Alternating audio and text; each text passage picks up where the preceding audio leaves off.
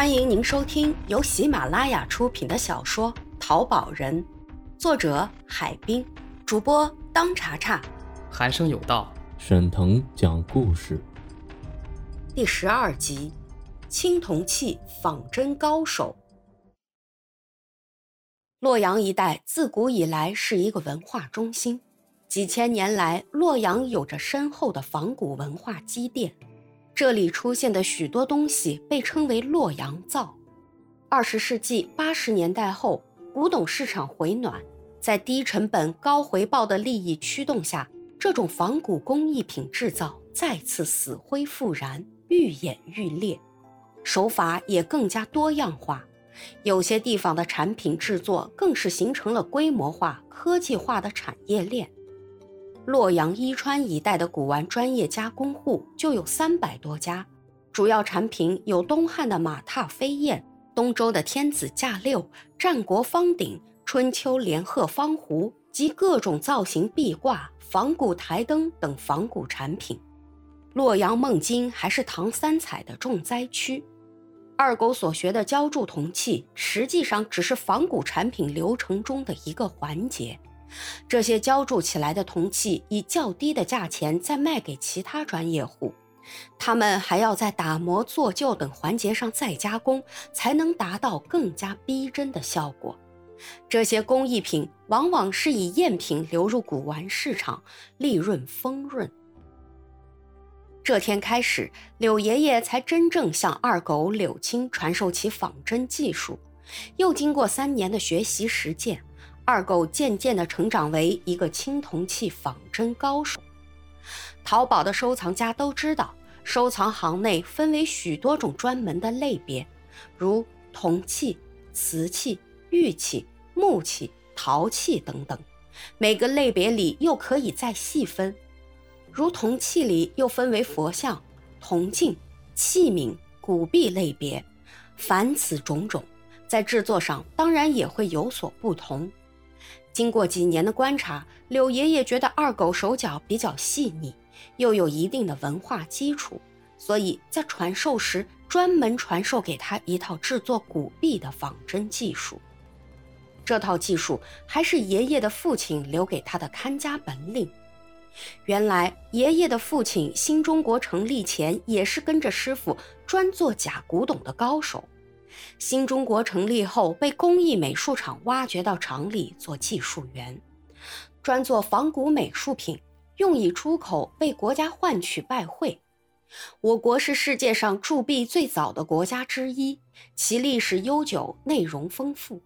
铸币材质从最开始的青铜铸币，到后期的黄铜铸币、银铸币，中间也曾出现过锡铸币、铅铸币、金铸币，但是主要还是以铜为主铸造铜币。较早的青铜铸币有从贝画、刀画、布画、以鼻钱、环钱，直到后来的方孔圆钱。壁面修饰主要是文字。铸造工艺主要采用模型浇铸生产工艺。从最早的商墓出土青铜贝画币算起，我国的铸币历史有三千多年。在这段漫长的历史时期，铸币种类复杂，版别繁多，每一种钱的文字设计、制作与风格，都在反映当时社会的政治、经济、文化与科学技术。由于我国古代朝代更替的频繁，外加其他的因素，有些古钱币的发行量与存世量异常稀少。古玩市场的繁荣自然离不开经济的高速发展，市场繁荣起来，造就了一个又一个古玩高价成交的记录。古钱作为行业内相对稳定的一种收藏门类，这些年一直出现高价钱币，使得古币造假生意兴隆起来。经过一番精心的学习，二狗逐渐掌握了古钱币仿真的基本方法，学会了以翻铸法制作刀币、布币、靖康通宝等较为稀有的古币，学会了用改刻法制作太清丰乐。永光锦盒以及稀缺少见的古钱币，用粘土合拼法假造错版币。柳爷爷告诉二狗，出土古钱币历经百年地下腐蚀，有的满身翠绿，有的红、绿、黄、白，斑斑驳驳，钱币界称为深坑锈。传世的古钱由于长久玩赏，由汗入表，钱体呈黄褐色或褐色。作伪者为取得深坑传世古的表面效果，便在伪钱色泽上做旧。一是伪造绿色，这种手法是将伪造的钱币浸以盐酸或醋酸，再埋入土中，经过一年半载后取出来，就有满身的绿锈。还有就是用胶水调以绿色粉末涂在钱上，便成为一种类似硬绿的锈。还有就是用松香调以绿色粉末涂在尾钱上，便形成了一种类似硬绿的锈。也有用绿色漆器涂上尾钱，经过一年半载，漆器干燥坚硬，颇似硬绿锈。还可以用真的铜锈粘在尾品上，这样看上去硬绿满身。